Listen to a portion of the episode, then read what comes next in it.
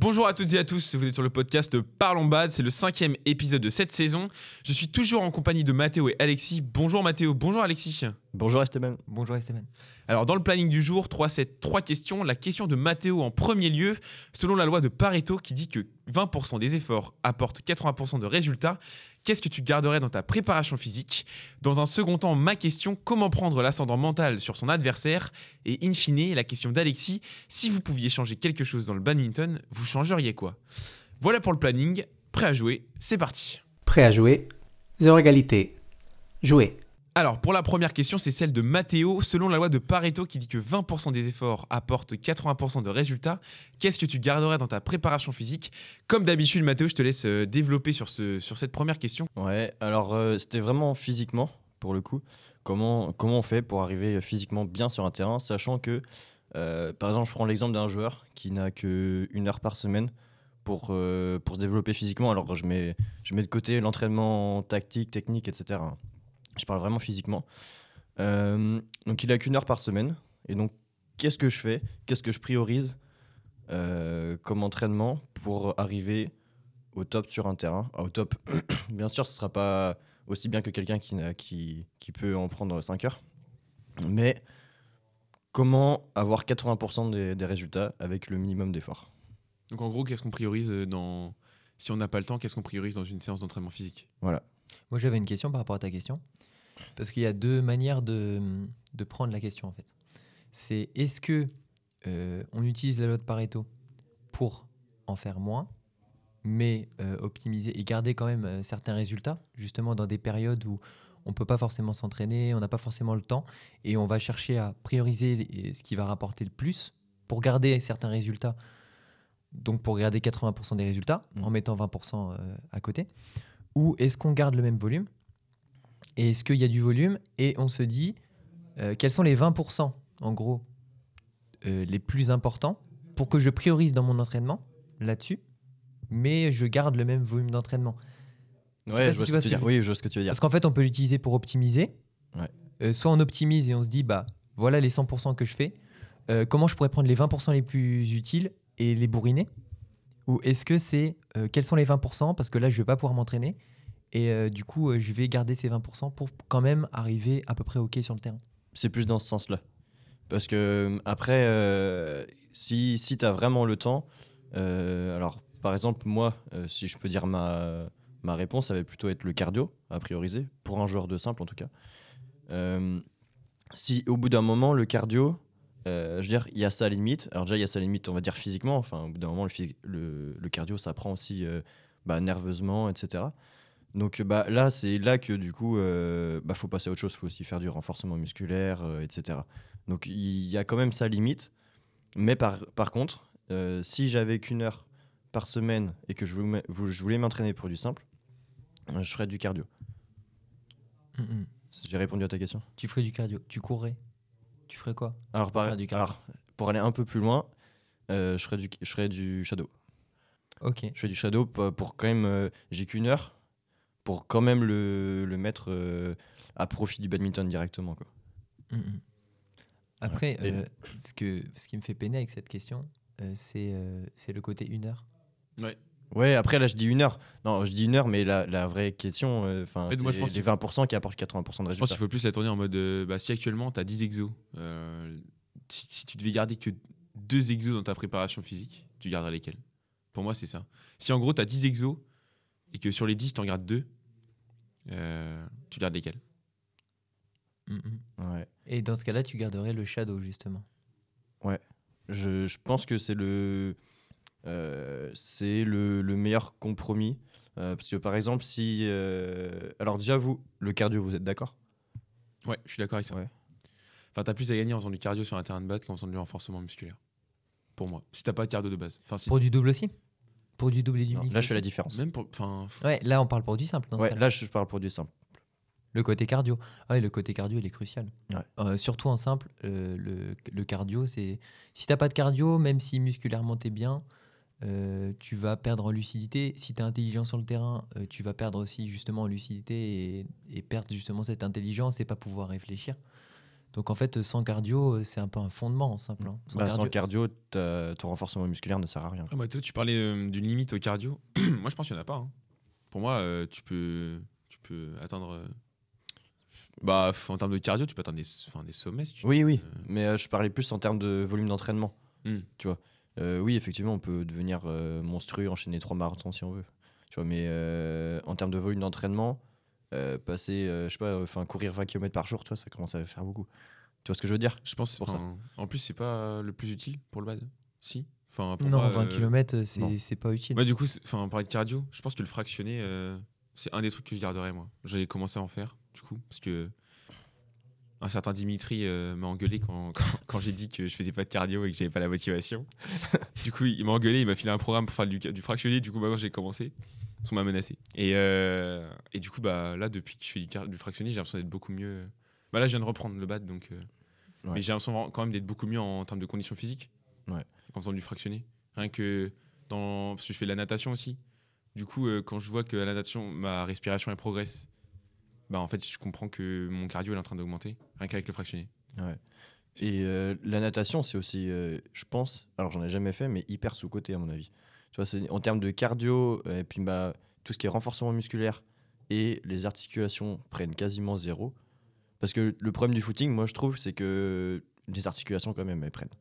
Tu vois, ça, moi je trouve que ça, ça peut fragiliser et il faut vraiment le faire intelligemment pour moi, du footing. Bah, du coup, si, si tu considères que t'as plus qu'une ou deux heures d'entraînement par semaine en termes de- d'exercice ou de priorisation, ça va en vrai, je pense.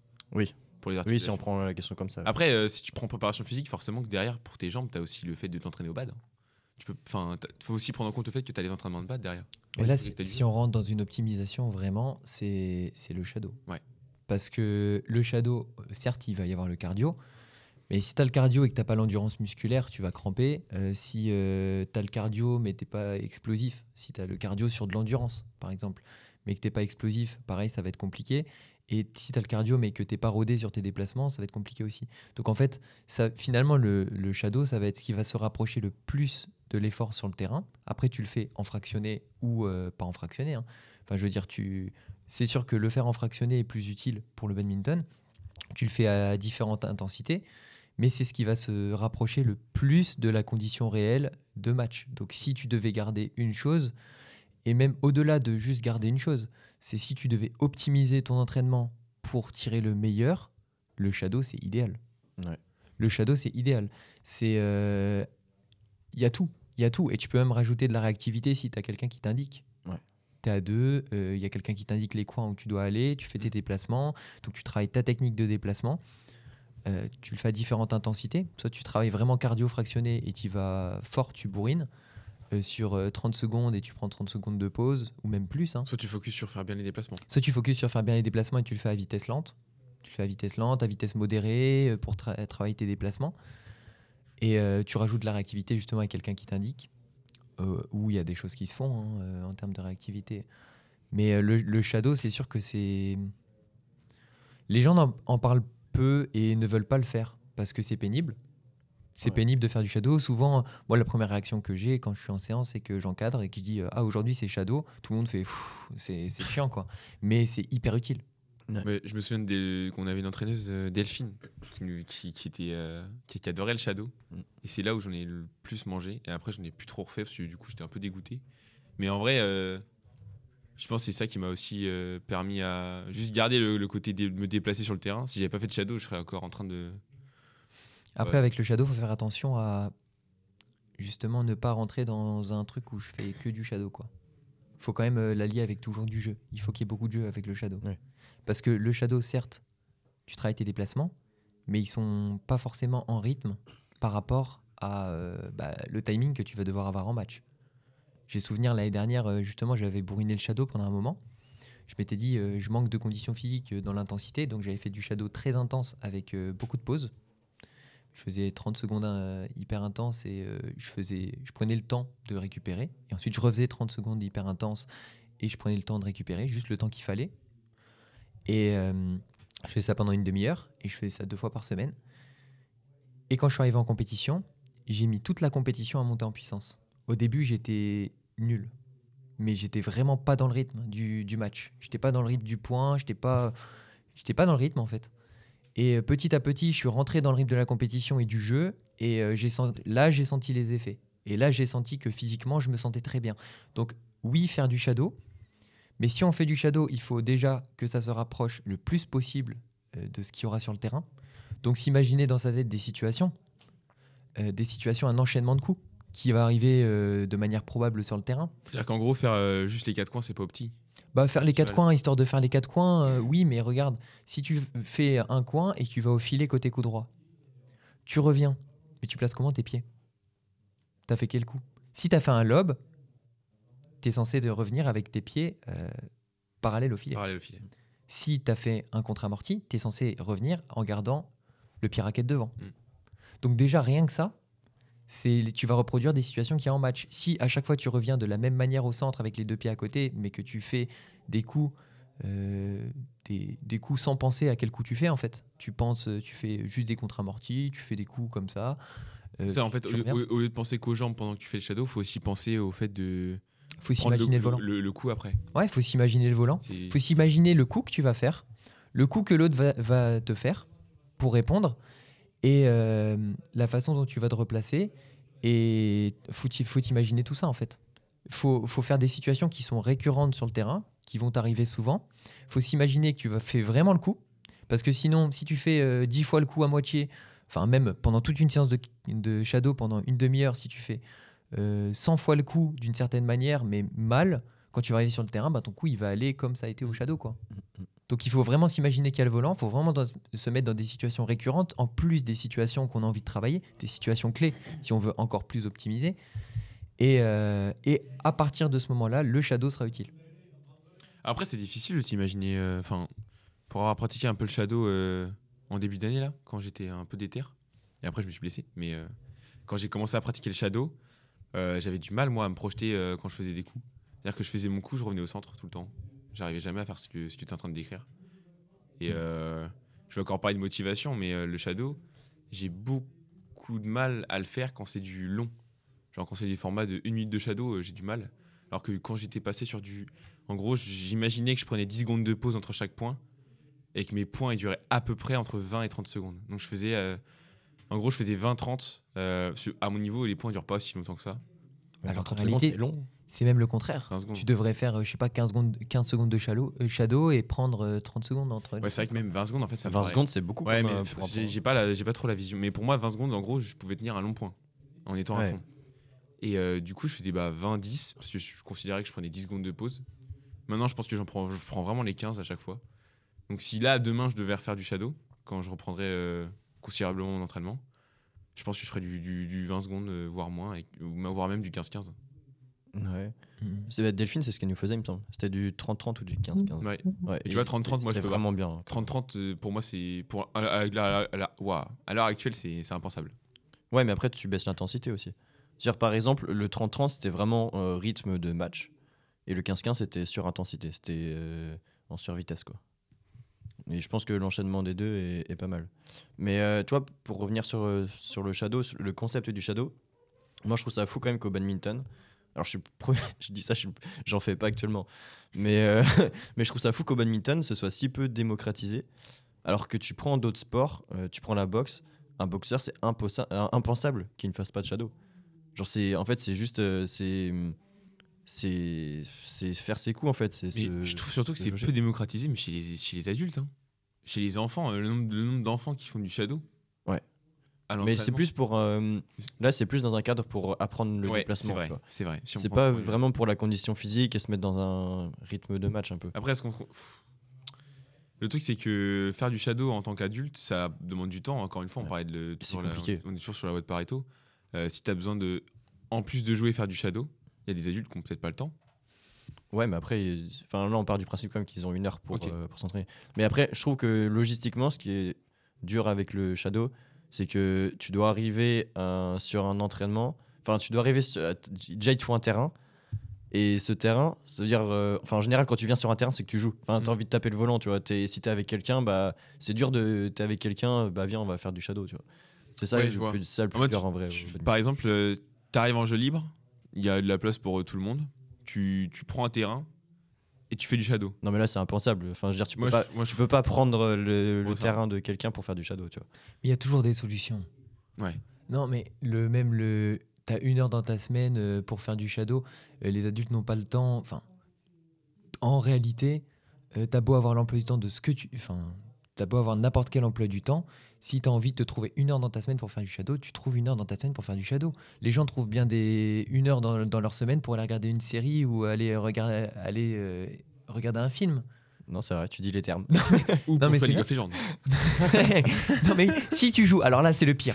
Si, si tu joues à League of Legends, Et- t'as pas d'excuse. Je peux faire du, du shadow à 23h. non mais oui, C'est vrai, je peux faire du shadow à 23h.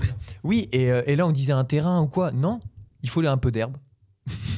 Ah, Du plus, shadow Oui. Bah, on avait fait ça Esteban pendant Oui. les euh, pendant les grandes vacances Je, je me parce qu'en plus il faisait beau et euh, on avait fait du shadow. Bah, on avait fait euh, une demi-heure de shadow dans l'herbe devant chez moi. Enfin, tout le monde est capable de trouver un carré d'herbe pas loin de chez lui quoi. Ouais, c'est vrai. Et tu prends tes chaussures, tu prends tes chaussures de running, tu fais du shadow, même si, oui, euh, là les gens ils vont dire oui, ça glisse, oui, ça, oui. Ah, l'herbe, l'herbe, c'était dangereux. Bah oui, c'était dangereux, mais c'est pas grave. Mais après, Ça renforce les articulations. Bah, ça- bah ouais, remarque, t'as vu, j'ai fait deux entorses des chevilles. Pas mal. c'est pour ça que moi, la loi de Pareto, la loi de Pareto, je la vois plus dans un sens où optimiser. Optimiser, parce que toute personne avec un travail, un travail c'est 35 heures. Un travail c'est 35 heures. Après, tu peux faire plus. euh, tu as des gens qui peuvent bosser 50 heures, mais même si tu bosses 50 heures par semaine, tu as une à deux heures pour faire de la prépa physique. Et je pense que le shadow est peut-être sous-coté, justement parce que les gens, quand tu arrives à l'entraînement et tu, justement quand tu dis shadow au groupe, le shadow fait oh, c'est chiant et tout ça. Et du coup, en tant qu'entraîneur, c'est pas facile d'arriver et d'avoir toujours des gens qui râlent en fait. Mm, mm. Et du coup, tu as envie de faire des routines parce que bah, aussi ça leur plaît, c'est leur se- seule séance de la semaine. Euh, ils doivent taper le volant. Quand ils- tu Ouais. les as qu'une fois par semaine, il faut quand même qu'ils tapent du volant. Et tu pars du principe du coup qu'ils sont censés le faire de leur côté. Si Mm. tu veux progresser, tu fais ton shadow de ton côté. C'est comme euh, si tu veux bosser le- ton service, tu prends un carton de service et tu fais tout le carton. Oui, Mais euh, je vais pas euh, me dire, je vais pas dire aux joueurs, euh, bah, aujourd'hui on va faire une heure de service, prenez tous un carton et euh, faites votre carton, parce qu'en fait ça ils peuvent le faire de leur côté. Et même le côté prépa physique euh, chez les adultes, je fais beaucoup plus de jeux parce que je pars du principe que tu es responsable, tu es adulte, tu choisis ce que tu fais. Mais la loi de Pareto, oui, pour optimiser. Et là, quand on optimise, le shadow revient encore plus parce que tu peux, re- tu peux remplacer deux heures de cardio à courir par deux heures de shadow. Il y a Axelson qui avait euh, sorti une vidéo il y a pas longtemps sur le shadow justement. Ouais, bah, j'allais en parler aussi. ouais. Il, il a sorti une vidéo sur le shadow il y a pas longtemps et il disait dans la vidéo qu'il courait quasi pas. Il court jamais. Oui. Il court jamais. Il fait du vélo, euh, enfin très peu de vélo, mais il en fait un peu. Et sinon, c'est son cardio, c'est que du shadow. Bah ouais, mais en même temps, euh, au final, C'est du bad. c'est du bad. Ouais. Du les bad. déplacements, ils sont parfaits. hein. Et j'avais vu quand j'étais à Bordeaux, j'avais vu des Indiens qui venaient, la délégation indienne aussi qui venait euh, s'entraîner. Et euh, c'était marrant parce que à la course, on était, on faisait niveau égal avec eux, parfois. Ils étaient, ils étaient forts, mais je veux dire, euh, ils- on n'était pas du tout ridicule à côté d'eux. euh, au niveau du shadow, enfin non, au niveau de, de la course sur les fractionnés, parce que nous on avait l'habitude de faire du 15-15 en course, du 30-30 en course, et eux ils étaient pas ouf. Et euh, quand ils arrivaient sur le terrain, par contre, tu avais l'impression qu'ils pouvaient tenir 15 heures. et nous, on se cramait, et eux, ils pouvaient tenir 15 heures. Et là, tu te dis, il y a un problème d'efficience. Ouais. Il y a un problème d'efficience. Tu peux courir vite. Et je connais plein de gens qui courent vite. Je connais plein de gens qui courent vite, qui font des super temps sur un 10 km. moi, je suis pas bon. Je suis pas bon à ça sur 10 km. Mais euh, ils arrivent sur le terrain et ils sont beaucoup plus fatigués parce qu'ils sont moins efficients. Et justement, le shadow permet de travailler ça. Ouais. ouais, puis tu répètes toujours la même chose en fait. Donc tu les fais de mieux en mieux aussi. Enfin, quand tu regardes ce que tu fais. Et je pense que c'est sous-coté parce que les gens euh, peuvent peut-être euh, se mentir eux-mêmes aussi. Et, euh, et se dire, euh, oui, mais le shadow, bah, je vais courir. Oui, mais le shadow, en vrai, c'est pas si important que ça. Parce qu'en fait, c'est dur. Et c'est un peu comme ça sur, sur le cardio aussi. Ouais. Quoi. Sur le cardio, c'est dur. Et du coup, les gens Ouais. vont chercher des manières de avoir du cardio différemment. Ils vont dire, je vais faire du jeu libre, je vais faire ça. Alors qu'en réalité, euh, vraiment, un temps pour bosser le cardio, c'est dur, mais il faut le faire. C'est nécessaire. Et si on parle loi de Pareto, si on parle 20%, bah on doit euh, les 20%, c'est ça. hein. Enfin, c'est Ah bah oui. Pour, pour, un, pour un genre de simple. Parce que est-ce que ça change pour un genre de double? Moi je dirais que c'est pareil. Pour moi, je vois pas trop de différence. Pareil, sauf que tu vis du shadow de double. Ouais. Donc, du shadow pas. à un Ouais, pas. mais je trouve ça Shadow moins. à un pas. Tac. Prêt au filet ou prêt de derrière. Mhm. T'as beaucoup moins de déplacements sur tout le terrain. Par contre, t'es prêt à faire des déplacements latéraux. Ouais, tu fais Il des ex- double. exploser au filet, les déplacements latéraux. Ouais. Pour le coup, moi, pour un joueur de double, j'aurais plutôt priorisé euh, l'explosivité. Faire de l'explo euh, avec de la pliométrie, c'est-à-dire euh, ça peut être des burpees, euh, des, tout ce qui est euh, jump box, enfin box jump plutôt. Enfin, tous tu sais, les, les exercices les, avec l'échelle d'agilité par exemple, Mm. tous les exercices comme ça où, où tu dois mobiliser cette, euh, cette réactivité et euh, poser le.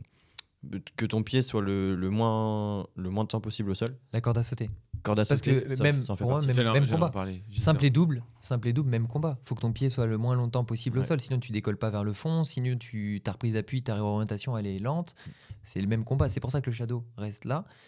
Et euh, si on parle prépa physique, moi j'aime vraiment bien la corde. La Ouais, corde, tu t'en fais faire, à tous les jeunes au club. C'est ça. T'es euh, dynamique, ça te permet d'être dynamique sur tes appuis, ça travaille ta motricité, ça travaille aussi ta coordination.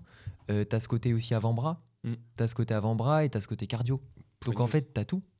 Et en- euh, le truc, c'est que quand j'ai, quand moi je me suis mis à la corde, bah, c'était en même temps que les jeunes euh, du club pour, pour le stage. Euh, en trois jours de corde, j'avais des pieds qui, au départ, faisaient des gros bruits d'éléphant. À... J'arrivais beaucoup plus à être agile avec la corde, etc. Et euh, En trois jours? Ouais, en trois jours. Non, mais en trois jours. Ouais, Vraiment, j'ai vu une, une évolution. Et par contre, c'est au bout de. En gros, la théorie, c'est qu'on fait du double saut en, en gardant les jambes tendues. Ça, c'est le, le, le mieux. euh, Mhm. Enfin, moi, les doubles sauts avant, c'était des gros. euh, je fais des sauts groupés avec les jambes qui remontent et je retombe. Il faut. Genre des. Ouais. Ça, c'était horrible. Et à la fin, je pense au bout d'un mois, je maîtrisais les doubles sauts en, en ayant les jambes tendues. Et ça, ça, vraiment, ça a fait la diff. Surtout ce qui était côté explosif. Parce que du coup, mes pieds, ils étaient beaucoup plus sur la pointe, la pointe des pieds. Ils étaient plus en train de poser le talon à chaque fois. Et du coup, j'arrivais beaucoup plus à prendre mes appuis sur, le- Mhm. sur notamment les doigts de pied. Mhm. Voilà. Et après, les gens ont tendance à faire euh, justement euh, beaucoup de temps, tu vois. Euh, beaucoup de temps, se dire bah, je prends une heure pour faire du, du cardio, je vais courir une heure, mais à basse intensité, parce que c'est plus facile. Mais euh, en réalité, tu peux te tuer en 10 secondes. hein. Ouais. Non, euh, tu peux te tuer Bah, en 10 10 secondes, je sais pas, minutes. mais 10 en- minutes. 10 minutes de burpees. Bah, tu, fais, tu fais 100 burpees.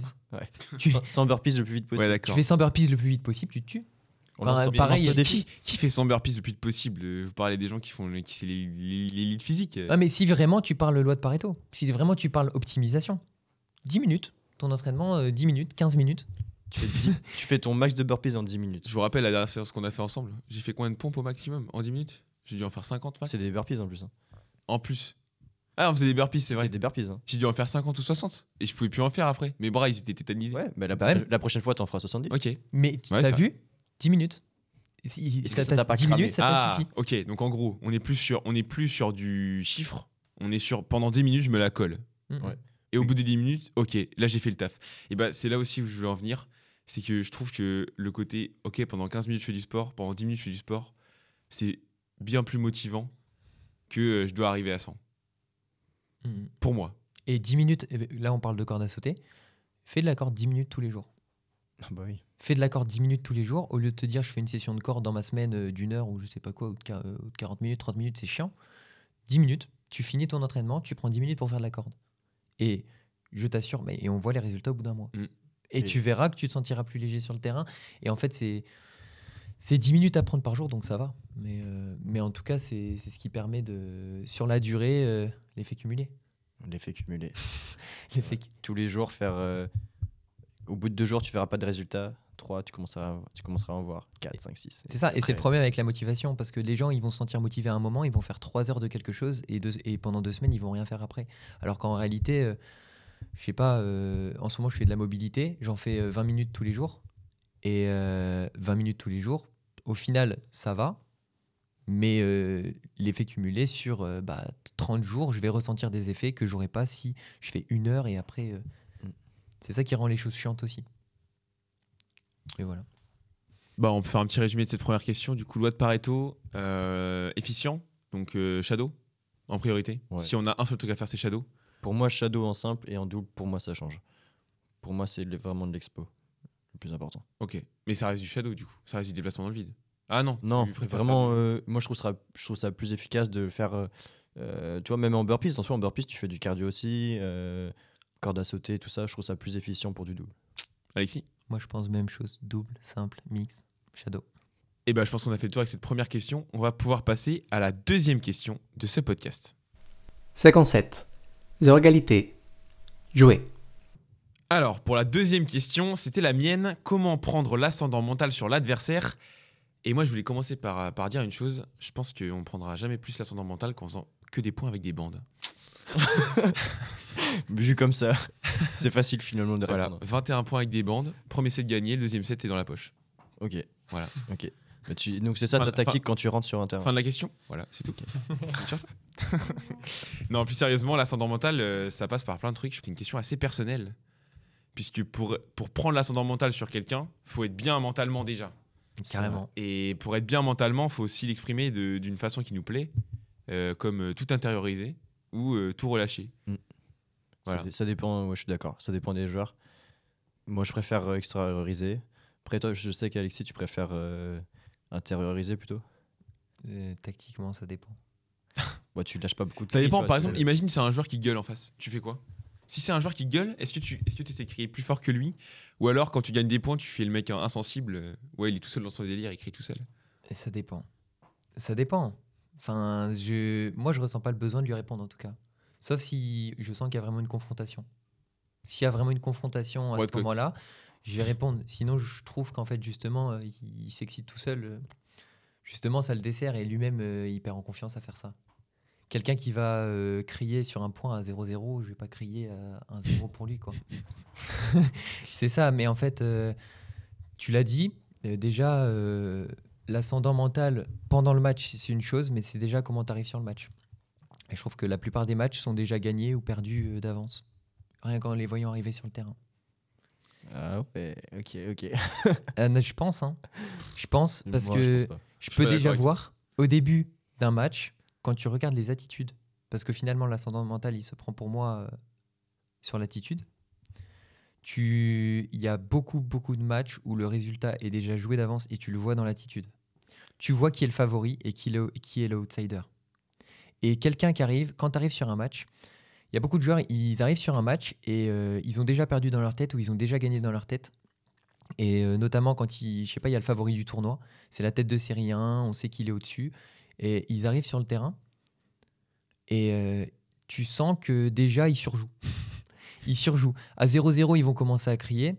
Euh, ils vont essayer euh, tout de suite de prendre des risques. Ils vont tout de suite essayer de. hum, en fait, de faire le coup parfait parce qu'ils arrivent déjà sur le terrain avec un- une espèce de complexe de- de- d'infériorité. en fait, ils arrivent et ils sont déjà, mais ils sont pas en position ascendante, alors que l'autre a juste à sécuriser le match pour gagner et renvoyer le volant. Et justement, je trouve que l'ascendant, euh, c'est une chose de le prendre pendant le match, mais il faut déjà arriver pour pouvoir prendre l'ascendant. Il faut arriver sans a priori sur le match. Il faut arriver déjà euh, en ayant à l'esprit qu'on peut gagner, qu'on peut perdre. Et euh, Ça, on l'avait déjà dit dans le premier podcast, ouais. notamment, je me souviens. Ouais, c'est ça. Mais il faut arriver sur le match en ayant zéro complexe. Parce que sinon, on pourra pas prendre l'ascendant. On arrive déjà, c'est l'autre qui a l'ascendant, on lui donne l'ascendant nous-mêmes en nous comportant en outsider. Et euh, souvent Ah, dans l'attitude, je sais pas si vous avez remarqué, mais sur le terrain, ça se voit. Quand euh, une tête de série joue quelqu'un qui n'est pas tête de série, on peut facilement voir qui est la tête de série Ouais, mais par contre, du coup, ça veut dire que. Dans l'attitude. ouais, mais par exemple, euh, je prends un exemple personnel. euh, à Brest, je suis arrivé du coup contre le mec qui était tête de série 1 en demi. Et euh, je sors deuxième de ma poule et j'ai un quart qui est vraiment plutôt abordable. Par, enfin, c'était le plus facile des quarts que je pouvais avoir. Donc j'arrive contre le gars qui a tout gagné et, euh, et tête de série 1. Et en vrai, je me suis dit, mais en fait, si je le bats, il va être dégoûté ce mec-là. Mhm. Et, euh, et en fait, ça moi, pour moi, ça s'est vu dès les points. En gros, pour moi, l'ascendant mental, il se joue sur les points litigieux.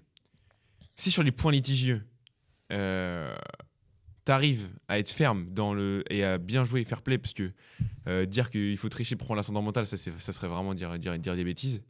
Euh, je vais pas vous dire euh, d'annoncer out alors qu'il est bon et de, et de frustrer le mec en face. Ça, c'est la pire des manières de prendre l'ascendant mental. Mais par contre, être ferme dans tes annonces quand tu gagnes un point ou quand tu le perds, je pense que ça, c'est vraiment une force. Et pas hésiter à dire, ouais, bah, je sais pas s'il est bon. Non, non. Tu dis, non, non. C'est toi, qui- en fait, c'est toi qui mène le jeu. Et euh, quand j'étais contre lui, le premier set, je le gagne. Et je l'entendais, quand il commençait à perdre, j'entendais faire des remarques à haute voix pour se motiver. Genre, il disait tout seul, euh, allez mec, tu peux le faire et tout. Moi, ça me boostait et en même temps, ça me déconcentrait. parce que ça me boostait dans le sens où je voyais qu'il était en difficulté. Mais j'arrivais pas à, être assez, à garder assez de sang-froid pour me dire, ok, en fait, ce mec-là, il est prenable. J'étais toujours dans, en mode, bah, je vais pas gagner. Et du coup, tu as gagné? Et du coup, j'ai perdu avec deux volants de match. D'accord. Et Donc, là, c'est- Bah, T'appuies ce que je viens de dire, en Oui. fait. T'es arrivé en outsider. Tu t'es pas dit, je peux gagner. Donc, l'ascendant, même si tu as vu des choses en face qui ont pu te donner confiance, ce qui t'a permis de faire un très bon match, et peut-être que s'il n'avait pas montré ces signes dans son attitude euh, d'émotions négatives ou justement de choses qui te- pouvaient te donner confiance, ces signes de doute, peut-être que tu n'aurais pas fait un aussi bon match. Et au final, il a gagné. Mais, euh, mais oui, là, c'est euh, faut avoir un contrôle total de, son attitude sur le terrain et faut gagner le contrôle du match. Est-ce que, est que le fait d'extérioriser, enfin, toi, Mato, je sais que, je, que tu extériorises beaucoup. Est-ce que toi, ça te permet derrière de, prendre, de garder le contrôle du match Ou alors, euh, c'est juste pour euh, enlever ta frustration et repartir à autre chose? Hmm, les deux, mais euh, en double ça marche bien, mais en simple, tu vois, un joueur qui extériorise trop comme moi, c'est pas. Je pense pas qu'on peut vraiment prendre le contrôle d'un match en extériorisant trop. Tu perds trop d'énergie et tu t'es, t'es- t'es trop focus, euh, enfin t'es pas assez focus sur euh, sur la tactique, sur euh, sur le jeu, tu vois. Alors qu'en double, euh, ça permet aussi de, de lâcher les chevaux, tu vois. De, Mm. Bah, je sais que par exemple, quand je joue contre un. Je, je pense que le- type d'adversaire. Bah, vas-y, j'ai donné mes faiblesses. Le, le type d'adversaire contre qui j'aime pas jouer, c'est les mecs qui, qui, qui font rien ressortir. Donc, toi, tu es là, tu, fais un- tu joues le match parce que tu as envie de le gagner et comme tu as envie de le perdre. Et euh, au final, on te dit, ouais, mais en fait, lui, il joue sa vie. Mais euh, en théorie, euh, enfin, t'es censé. Enfin. T'es pas censé jouer ta vie, mais quand tu joues un match, t'es pas là pour le, enfin, t'es pas là pour le perdre. Mm. T'es pas- Enfin, ça dépend. Si on parle de la, par exemple, dans le précédent podcast, on parlait de jouer des tournois en se disant qu'on peut perdre et on est là juste pour progresser. Aujourd'hui, j'ai pas ces mentalités-là quand j'arrive en tournoi. Donc quand j'arrive en tournoi, je suis là pour gagner. Mais tout le monde est là pour gagner. en vrai. Certes. Tu peux accepter de perdre, mais tu es là pour gagner. Et du coup, dans, dans cette optique-là, je vois pas comment on peut en avoir rien à faire d'un match. Ouais, mais Et du moi- coup, quand je vois que j'affronte un gars qui en plus me mène et on n'a rien à faire du match, je pense que sans le faire exprès, il prend l'ascendant mental sur moi. Ouais, après, c'est qu'il extériorise pas, c'est tout. Mais en vrai. Oui, ça, ça euh, se trouve, ça, se- si ça se en trouve, vrai, euh, il- en lui. euh, T'inquiète pas, le match, ouais. il en a quelque chose à faire, tu vois. Carrément. Et peut-être qu'il est juste en train de réfléchir. On m'a fait la remarque il y a pas longtemps. J'ai joué en mixte et euh, on m'a dit euh, ça va? Et je dis euh, attends, je réfléchis. Mais on est en train de se faire défoncer. hein. Et mais, mais je voyais que, que si ça continuait comme ça, qu'on allait perdre le match. J'étais en train un peu de jauger les adversaires, de voir ce qu'ils faisaient, leurs habitudes. Et euh, j'étais vraiment impassible. Mais en fait, c'était juste que j'étais dans ma tête à réfléchir comment les battre au deuxième et au troisième set. Et on m'a demandé ça va? Et je dis bah attends, je réfléchis. et euh, et j'étais vraiment en train de réfléchir. Et je pense que ce qui te perturbe dans ce genre de- d'attitude, c'est que la personne a un contrôle total d'elle-même. Mm.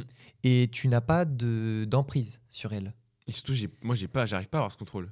Et donc, ce contrôle, tu peux l'avoir de, de certaines manières. Soit tu, le gars va gueuler et tu vas euh, répondre plus fort pour montrer que bah non, c'est moi le boss et euh, c'est moi qui contrôle le match. Soit tu vas rien dire et là, c'est encore pire pour l'autre. Enfin, c'est encore pire ou en tout cas, c'est une autre solution parce que il va avoir l'impression de jouer contre un mur. c'est ce que j'expliquais. Mhm. Quand tu joues contre un mec, tu, tu gueules et t'as l'impression que le mec en a rien à faire, alors que pas du tout. Mais dans ta tête, tu te dis qu'il en a rien à faire du match. Il a le contrôle du match. Il a le contrôle de son attitude et il a le contrôle du match. Parce que c'est toi qui te poses des questions par rapport à ce que lui pense. Alors que lui, bah, il sait ce qu'il pense. Tu vois. En fait, tu es centré sur lui. Enfin, c'est, euh, tu commences à penser, c'est toi qui commences à douter. Et c'est le premier qui doute et c'est le premier qui euh, a peur qui perd et qui, qui n'a pas l'ascendant, justement. Et celui qui n'a pas peur aura l'ascendant. Donc il faut réussir à provoquer le doute chez l'autre. Il faut commencer à provoquer la peur. Euh, elle peut être provoquée euh, déjà avant le match, parce que quand, il voit, quand tu vois euh, une tête de série qui arrive en face de toi et qui est favori sur la compétition, tu sais qu'il est fort. Tu sais qu'il est sur le papier plus fort que toi. mais du coup, ça veut dire que Donc en fait, tu joues avec la peur Oui. à ce moment-là. tu joues avec la peur. De Mais- gagner comme de perdre. Mais Mais, il y a aussi le fait que quand quand t'es tête de série, t'arrives contre un mec euh, qui a rien à perdre. dans ce cas-là, tu as la peur de perdre. Voilà. Donc, donc en gros, ce que tu es en train de décrire, ça peut. En gros, les deux peuvent avoir peur. Les deux peuvent avoir Donc peur. les deux sont censés contrôler leur peur pour, pour prendre l'ascendant sur l'adversaire. Les deux sont censés contrôler euh, totalement. bah, en gros, c'est moi, je vraiment, je un contrôle vraiment total de, euh, total de l'attitude. Quand tu m'as posé la question si j'extériorisais, moi, je, je gueule, oui, mais pas pour extérioriser. Je vais crier à certains moments. Par exemple, euh, si je vois que mon adversaire n'est pas très serein au service, notamment en double, quand je mets une pression, et ben je vais gueuler juste avant de recevoir. Parce que je sais que le service, il sera encore moins bon après, si je gueule. Et C'est-à-dire? Bah parce que ça fait, en fait, ça va faire le doute. Ouais. La personne se met en, en situation de servir, et là, je lâche un cri. Et euh, je lâche un cri, et là, et après, je me concentre. Et comme ça, elle a un petit peu de temps pour réfléchir dans sa tête et euh, avoir ce doute et faire un mauvais service. Et si elle fait un mauvais service, je refais la même chose au prochain, et elle fera encore un plus mauvais service, ça c'est sûr. Et en fait, il faut réussir à trouver certains moyens d'avoir un contrôle du match. Et euh, quand je vais crier, des fois c'est pour extérioriser, mais c'est aussi pour prendre un dessus mental sur l'autre. Et euh, je vais par exemple plus crier quand je sens que l'autre doute. Je vais par exemple plus crier quand euh, l'autre va servir et que je sens. Est-ce que c'est pas contre, euh, contre-intuitif à ce que tu disais tout à l'heure que, que, euh, quand l'autre doute, justement, c'est encore mieux de encore moins montrer? Ça dépend si le doute il est récent ou s'il est constant. Hmm. Si le doute est récent, si par exemple tu sens que dans le match il y a une tendance, euh, tu as perdu 3-4 points, il est en pleine confiance. Et là tu commences à gagner, un, tu gagnes un point. Et tu cries. Tu lui montres que tu es là. Et tu lui montres que la tendance elle est en train de se renverser. Mm, mm. Et du coup tu te mets dans, un, dans une situation où peut-être que tu vas du coup gagner les prochains. Et lui il va se dire Ah, euh, ça, ça tourne, ça tourne mal. Alors que si tu gagnes, tu es plutôt serein, bah, l'autre il va se sentir un peu impuissant, il va se dire... euh, il, il doute, mais ça va bouger parce qu'il sent qu'en face, ça bouge pas. Ouais, ok, je vois. C'est ça. Et moi, par exemple, quand il y a quelqu'un qui crie en face de moi dès le début, c'est pas, je sais qu'il est pas serein. Si tu cries, c'est que tu veux te donner de l'espoir ou que tu veux te donner de la confiance ou que tu doutes pour euh, justement te, te remettre dedans, euh, te remettre dedans ou commencer bien. Mais si tu cries dès le début, c'est que tu prends beaucoup trop le truc, euh, t'es beaucoup trop. Trop à fond à cœur. Même si à très haut niveau, ils le font des fois, dès le début, parce qu'ils ont envie. Mais ça peut être contre-productif. Donc faire attention. Je pense, ouais, je pense que ça, ça dépend du type de joueur qu'on est aussi. Mm. Euh, je pense qu'il faut voir ce qu'on préfère aussi. Tu vois. Moi, par exemple, contre un, contre un joueur qui va beaucoup euh, qui va crier, moi, je vais ten- avoir tendance à crier plus fort. Tu vois. Chacun son. Chacun oui, mais son chacun truc, sa manière de prendre Ouais. le contrôle du match. Ouais. Et après, il y a les cris pour ça. Il y a euh, Casser le jeu Je sais pas si tu veux en parler. Le fait de. casser le jeu. Ouais. Tu perds plusieurs points d'affilée. Prendre tu- le temps, prendre du temps entre les points Ouais. ou non. Ça montre que tu as un contrôle du match. Que tu, que tu en prennes ou que tu en prennes pas. Mais c'est ce que j'expliquais l'autre jour avec la routine de service. Moi maintenant, euh, même quand je gagne. euh, je peux gagner 20-0, je vais toujours prendre mes 15 secondes entre le service. Mm, mm.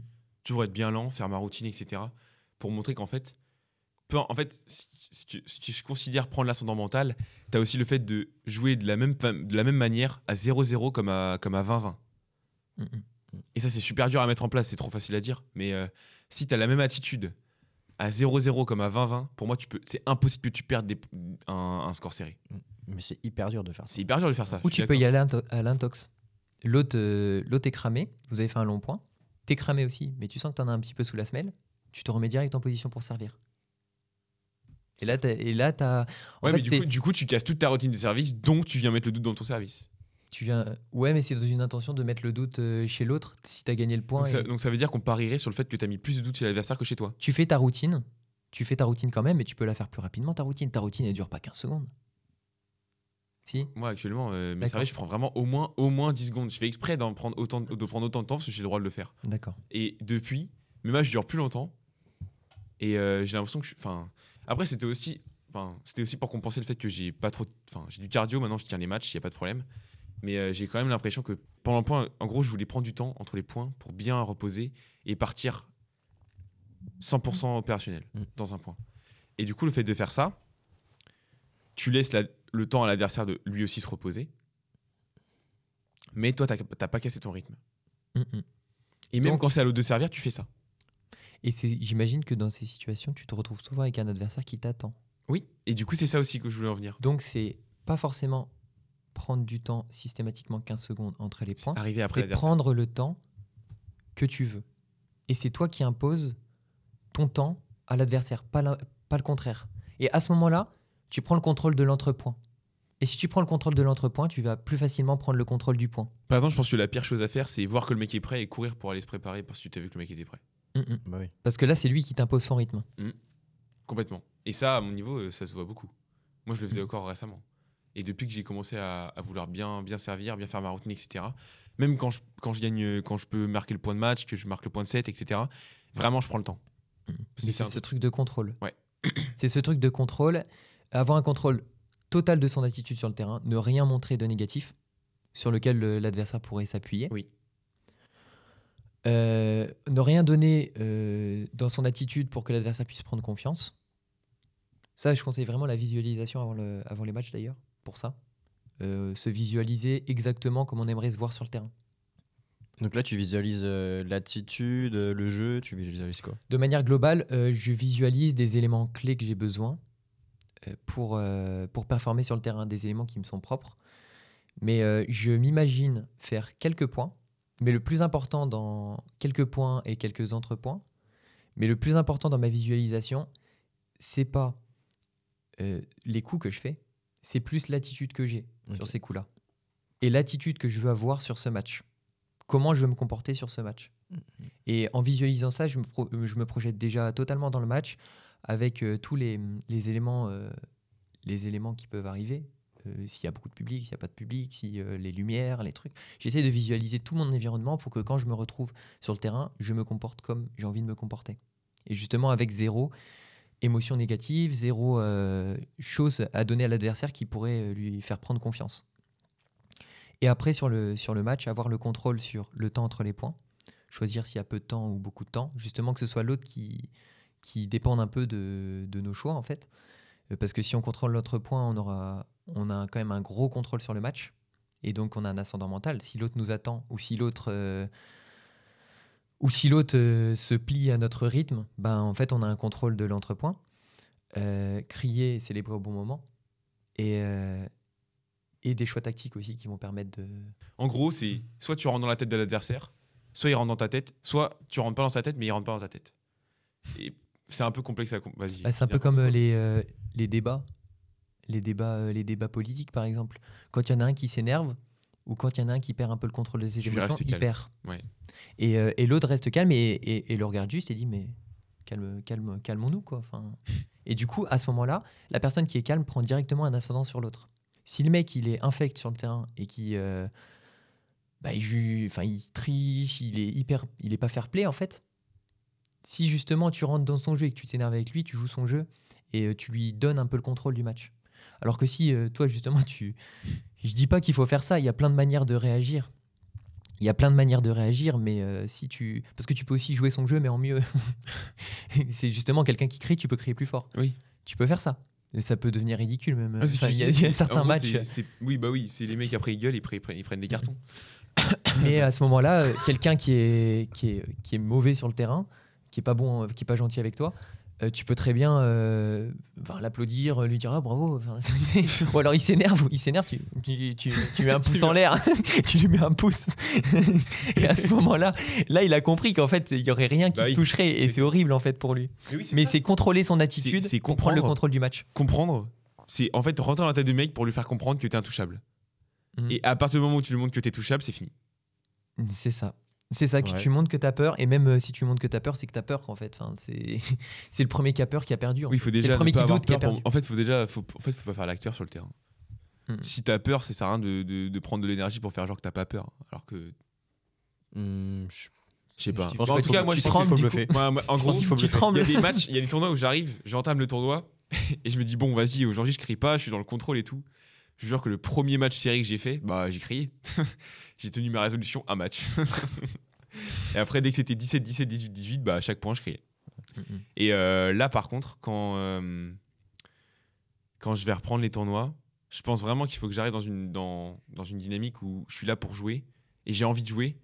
Et du coup, c'est débile de, de- de commencer à crier et tout, alors qu'en fait, j'ai juste envie que le, le match il dure et il joue. Mais regarde si ça te sert ou si ça te Ouais. dessert. Oui, aussi. ça, ça veut pas forcément te servir. hein. Intérioriser, la, la fois où j'ai essayé, bah, du coup, à la fin, quand c'était serré, j'étais obligé d'extérioriser. J'en pouvais plus de me retenir. Ouais, et là, c'est deux fois plus. C'est même dix fois plus, euh, plus gros. Quoi. Ah bah là, du coup, quand tu gagnes le, bah, quand tu te retiens tout un set, que ça finit à genre 23-21, je peux dire que le point à 23, tu le cries. hein. Ouais, bah oui. Mais extérioriser, ça fait partie des, ça fait partie des Normal. choses qui sont importantes en Mhm. fait. Enfin, même euh, étant donné que tu es en doute, euh, te donner confiance. Tu te donnes, euh, tu te donnes confiance, t'extériorises, mais il faut que ce soit intelligent en fait. Enfin, même les cris, tu peux les faire au bon moment en fait. Mais il faut faire ça intelligemment, mais je pense pas que crier ou intérioriser ce soit euh, la réponse. Il n'y a pas de réponse en fait. C'est selon les personnes, mais la réalité c'est que celui qui a l'ascendant, c'est celui qui a confiance. Et celui qui n'a pas l'ascendant, c'est celui qui doute. Donc si on doit résumer cette question, euh, c'est intouchable. Faut être Ouais, intouchable intouchable. et Un montrer à, contrôle. montrer à l'adversaire que tu es intouchable. Un contrôle total de l'attitude pour prendre un contrôle du match. Bah, je pense qu'on a abordé plusieurs points en plus sur cette question qui sont euh, plutôt intéressants. On va pouvoir passer à la dernière question de ce podcast et elle n'est pas des moindres. Dernier set. Zéro égalité. Jouer. Alors pour cette troisième question, on a une question d'Alexis. Si vous pouviez changer quelque chose dans le badminton, vous changeriez quoi? Alors, euh, cette question, elle est très vaste. Du coup, on, a essayé d'avoir chacun un axe à traiter. Et du coup, pour être plus concis. Par contre, ce qu'on vous invite à faire, c'est dans les commentaires ou sur Insta, nous envoyez vous vos recommandations sur cette question. Parce qu'on pense qu'il y a plein de gens qui ont plein d'idées. Et euh, ça pourrait être vraiment intéressant d'en parler notamment euh, faire un hors-série complet sur cette question avec euh, plein de questions des auditeurs, ça pourrait être super intéressant. Du coup, euh, on verra, mais si jamais vous êtes intéressé à répondre à cette question, on vous invite vraiment à nous envoyer un DM sur Insta, à répondre sur les commentaires, sur Spotify. Vraiment, n'hésitez pas. Et on va pouvoir passer au développement de ta question, Alexis. Pourquoi tu nous as posé cette question? Alors pour apporter une précision, c'est pas tout à fait ma question. Euh, je l'ai choisie parce que je l'ai trouvée euh, super intéressante, mais c'est la, question- la question de bah, de notre club, euh, Carlos. Qui fait, qui d'ailleurs les, les transitions, c'est la voix que vous entendez en- entre chaque set, entre chaque question. C'est euh, l'arbitre Voilà. du club de Rosé. C'était une question qu'il avait posée et je la trouvais super intéressante, donc je l'ai choisie pour ce podcast. Euh, elle est très globale. Mais vous, vous changeriez quoi dans le badminton? Esteban, on commence? C'est moi qui. Toi, tu, tu commences? Esteban ou Mathéo? Ouais, tu choisis. Vas-y, Mathéo. Ok. Euh, alors, si je devais choisir une chose dans le badminton, euh, moi, ce serait trois, un match en 3-7 gagnant de 11, de 11 points. Voilà. Ok. Parce que euh, il y aurait plus de pauses. Euh, des pauses, enfin des pauses. En fait, ce seraient les mêmes pauses qu'on a euh, entre les sets. Pour le cardio. Donc, voilà, moi, ça m'arrange bien. Voilà, comment il utilise la voie de Pareto en faisant moins de cardio, parce que du coup, il y a plus de pauses. Bravo, bravo. non, mais euh, parce que euh, d'un point de vue un peu plus macro, euh, je pense que l'un des problèmes du bad, bah, c'est que c'est pas hyper rentable en fait pour les clubs, pour qui que ce soit en fait. Donc, un des problèmes, à mon avis, à mon humble avis, c'est que c'est difficile de caler des pubs sur un match de badminton. Les, les pauses à 11, elles sont trop courtes. Donc, avoir plus de pauses, plus longues, euh, bah, je pense que ce serait une bonne idée. Et en plus, après, ça, c'est un point de vue, on va dire, plus personnel. Moi, je trouverais ça plus, plus divertissant, en fait, un, un match en 3-7 de 11 où ça va beaucoup plus rapidement. Tu es obligé d'être dedans dès le début du set. C'est un peu style ping-pong, du coup. On se rapproche du, Bah, c'est euh, ouais, c'est le style, euh, c'est ce format-là, il me semble. Tennis de table. Ah, pour, la- pour le coup, je suis sûr que tu auras beaucoup de gens qui sont pas d'accord avec toi. Ouais. C'est sûr. Mais pour le coup, je te rejoins. Mais euh, les, les gens qui seront pas d'accord avec moi, c'est des joueurs physiques, en fait. Parce que du coup, tu mets un demi-set en moins. Mm, mm. C'est des joueurs physiques et des joueurs aussi qui tout simplement aiment le badminton tel qu'on le connaît. À chaque fois qu'il y a des réformes de toute façon dans le badminton ou en termes de scoring ou sur les règles, de toute façon, tu auras toujours euh, une grande partie des gens qui sont pas contents. Et euh, ces sets euh, de 11 points, ils ont déjà essayé d'être euh, placés. Ouais, il, il me semble qu'il y a quelques années. Pendant un euh, moment, il y avait même des, des tournois internationaux qui se faisaient à 11. Ouais. Et parce qu'ils testaient justement euh, ce format-là, et ça a été refusé euh, lors du vote. Ça a été refusé. Moi, à cette époque-là, j'étais joueur. Cette époque. je suis pas si vieux que ça, mais, mais euh, je veux dire, à ce moment-là, j'étais joueur, et c'est vrai que j'étais totalement contre, parce que ça dénaturait totalement le badminton que je connaissais. Ouais. D'ailleurs, euh, c'est normal que tout le monde soit que beaucoup de gens pensent ça puisque on aime le badminton comme on le pratique quoi enfin c'est c'est comme ça mais quand tu passes de l'autre côté quand tu passes de l'autre côté du côté entraîneur du côté euh, projet du côté euh, bah aussi capitaine d'équipe où tu vois que euh, l'affluence sur les journées nationales l'affluence sur, sur les matchs les spectateurs en compétition en fait quand tu rentres plus dans un côté sur le badminton mais d'un côté organisationnel et d'un côté vraiment marketing communication faire venir les gens 3 sets de 11, en fait, ça te, ça te saute aux yeux que même étant donné que les matchs maintenant sont hyper longs, Les Mm. matchs sont super longs maintenant de badminton avec le temps qu'ils prennent entre les points et tout ça. C'est franchement c'est 1h30. Et euh, quand tu penses à ça, tu te dis en fait c'est pas si absurde que ça parce que oui, il y aurait plus de sets, donc plus aussi de il pourrait y avoir plus d'engouement parce que là actuellement quand tu as un set où il y a 10-2 pour euh, un joueur, bah, c'est hyper rare Ouais. qu'il revient. C'est clair. Euh, il y a, quand euh, quand il y a beaucoup de matchs où c'est 21-8, 21-10, 21-12, 21-12, et c'est pas ça. très excitant de regarder le match en fait. Mm. Alors qu'au contraire, quand tu regardes un tennis où euh, il y a chaque jeu, au moins tu as cette petite dose d'adrénaline pour le, spectateur qui fait que chaque jeu gagné, tu as un truc, tu vois. Ou alors euh, chaque. euh, Il y, a- un événement en fait, il y a un événement qui revient. C'est ce jeu gagné en 4 points. Et au badminton, comme ça fait 21 points, on sait déjà l'issue du set assez tôt. Il y a très peu de surprises. Et du coup, d'un côté spectateur, c'est sûr que ça va, c'est compliqué d'attirer. Et ce, ce truc en 3-7, étant donné la, la durée des matchs, ça pourrait permettre d'avoir des matchs un peu plus courts. Ça pourrait permettre d'avoir. euh, mais là, je parle vraiment purement spectateur. Moi, si je parle côté joueur, je préfère les sets de 21 parce que j'ai commencé avec les sets de 21 et j'ai toujours joué comme ça. Après, quand tu expliqué, par exemple, le fait de remonter, euh, on connaît l'issue du match. Prends un exemple tout simple Tai Tzu Ying, les World Tour Finals. Euh, elle perd 19-10, elle gagne, elle gagne les matchs. Mm. Ouais, Ça- arrive, mais Ouais, mais fois- bah oui, ça arrive. Mais justement, c'est ça qui trop fait- rare. Ouais, mais pour moi, c'est ça qui fait la magie. C'est ça qui fait la magie. Mais la magie, elle Tu peux, pourrait perdre, tu peux perdre 20-0, tu gagnes 22. Ouais, ça, mais c'est la magie. Mais la magie, elle pourrait être aussi, tu Oui, perds de 10-1, gagner- de gagner 10-1 dernier et tu gagnes 12-10. Oui, ça peut être ça.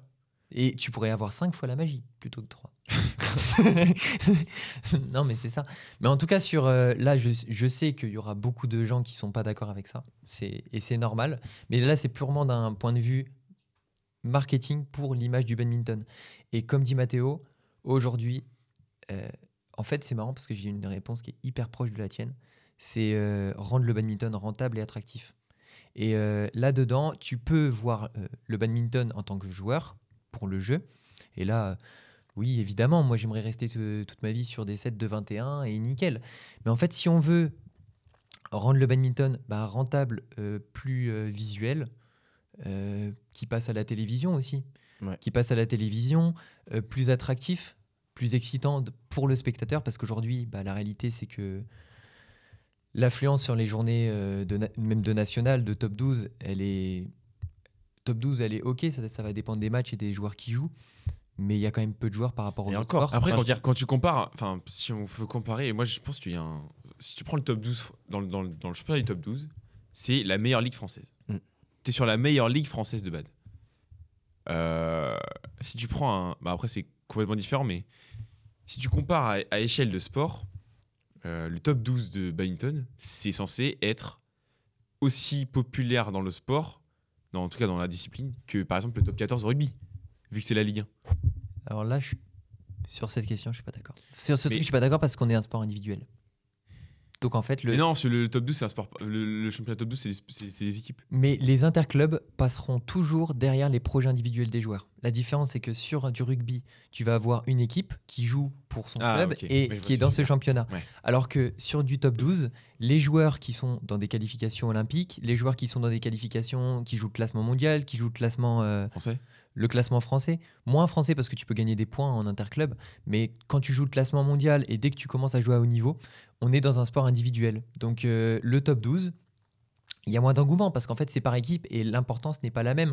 Le top 12 va passer en second plan pour les joueurs, alors que le et, ça se voit dans les compositions. Toutes les journées de top 12, c'est très rare d'avoir des équipes complètes l'une contre l'autre. Tu as toujours un joueur ou deux joueurs qui sont à droite à gauche et du coup l'engouement c'est compliqué parce que t'as pas t'as pas d'équipes qui sont réellement euh, au- les équipes sont pas au complet. Donc en fait, tu as des équipes qui sont sur le papier bien moins fortes mais qui gagnent des rencontres. On sait pas comment parce que bah, l'équipe en face n'est pas présente. Mm. Et, euh, et en fait, euh, ces projets, c'est des projets individuels au sein d'un club. Donc l'interclub passera en second. Et euh, je sais que j'ai écouté un, un épisode il y a pas longtemps d'un autre podcast. Et euh, c'était euh, le l'entraîneur du club de Saint-Maur qui parlait. Et il disait qu'en fait, l'interclub pour ses joueurs, parce qu'il y a beaucoup de jeunes joueurs à Saint-Maur, il disait que l'interclub, c'était, ça faisait partie de leur projet personnel parce que c'était une occasion pour eux de jouer des très bons joueurs de niveau international.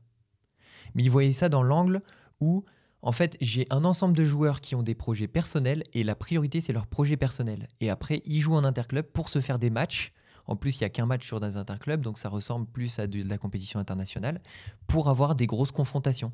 Et au final, c'est une équipe qui fait un- une super saison, alors qu'elle a euh, quasiment que des joueurs français. Et parce que les joueurs sont là, parce qu'ils y voient un intérêt pour leur projet personnel. Mm. Et en fait, ce qui fait que c'est pas rentable, c'est parce que bah, le, le format interclub, on est dans un sport euh, individuel, Bah, du tout coup, il faudrait créer une ligue interclub européenne. Ouais, je sais pas comment on pourrait rendre les interclubs Même- vraiment Il y a pas- il attractifs. y a pas je sais pas s'il y enfin, a vraiment il y a une pas de- méthode, Il mais n'y a pas de ligue européenne euh, de notre je sais club. pas.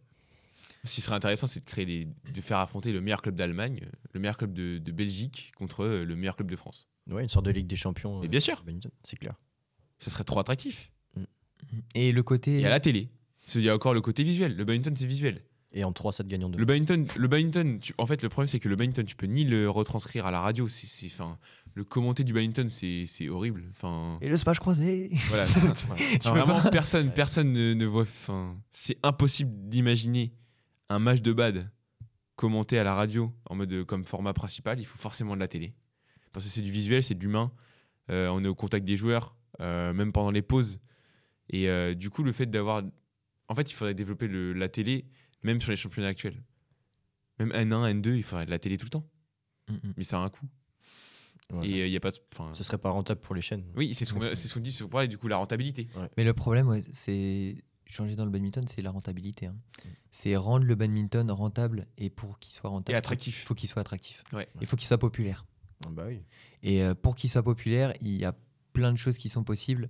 Mais euh, là, aujourd'hui, à tous les niveaux, il n'est pas rentable. Tous les niveaux. On voit, au niveau de la fédération, euh, c'est- ils sont en déficit. Euh, quand je vais euh, là, je veux dire, en tant qu'entraîneur, je suis obligé d'être aux assemblées générales de tous les. euh, de plein de, de choses. Et il y, a, y a pas mal de, de ligues où c'est galère. Il y a des, co- des comités où c'est galère, pareil, ils sont en déficit. Les clubs peuvent être en déficit aussi. Les joueurs, les joueurs, enfin, quel joueur qui aspire à devenir professionnel aujourd'hui est financé par des sponsors? Mm. Bah, Ils sont financés par leur famille, leurs parents, un peu leur club, mais tous les projets individuels, enfin beaucoup de projets individuels aujourd'hui sont déficitaires. Ah bah oui. Et donc, à partir du moment où le badminton est à toutes les échelles pas rentable, pour moi, s'il y a des choses à changer, bah, il y a plein de choses à changer en fait. C'est euh, justement ce format d'interclub, qui, euh, ce format d'interclub, les, euh, pourquoi pas les, euh, la forme en fait, les, les deux sets de 21 en 3 sets. euh, Il y a plein de choses qui sont possibles. Mais euh, en tout cas, le format d'interclub, pour moi, ça saute aux yeux parce que je me suis fait la remarque quand je suis allé à. J'étais à Bourges en vacances et je suis allé voir euh, un match de basket féminin parce que les baskets féminins à Bourges, c'est le sport de, de la ville. Et on y est allé à 19h30. Le match commence à 20h. 21h30, c'est bon, t'es rentré. Donc, en fait, ça peut être une soirée. Allez, on fait soirée basket. Et du coup, n'importe qui à Bourges peut se dire bah, ce soir, on va aller voir le match des tangos à Bourges. euh, On va aller euh, regarder notre petit match de basket. Ça dure 1h30. C'est comme euh, aller au ciné. Et voilà. Alors que au badminton, ça commence à 16h le samedi et ça va jusqu'à 19h30. Donc en fait, tu prévois pas ta, to- ton activité de la soirée. Tu prévois tes 3h30 de l'après-midi. Tous ces jeux en Et plus dans en plus- Dans l'après-midi. Et en plus, tu as peu de spectacles. Parce que, en fait, tu pas d'entracte entre les matchs. Tu as peu de sets. Après, il faut pas augmenter les pauses pour moi, mais il faut pouvoir mettre des petits spectacles. En fait, il faut créer un événement autour des En fait, interclubs. il faudrait que l'événement, faut que l'interclub soit un événement. Le problème, c'est qu'actuellement, le seul événement qu'il y a dans les interclubs, c'est l'après. Et en plus, c'est en général entre les joueurs. Mm, mm. C'est un spectacle. Il faut que ça devienne. Les gens, ils veulent du spectacle. Ils veulent passer. euh, ils, ils veulent pouvoir vivre une expérience. Et aujourd'hui, c'est flagrant que les, les gens ne ne veulent pas vivre cette expérience au badminton parce que bah, du coup, comme c'est de 16h à 19h30, euh, qui vient voir Soit les joueurs du club, soit les familles des joueurs. Ou soit, euh, si vraiment c'est du top 12 ou euh, un gros club, bah, peut-être des gens aux alentours, mais des joueurs de bad. Vous avez déjà vu beaucoup de gens qui font pas de bad qui viennent voir une journée de badminton À part si c'est des amis, non.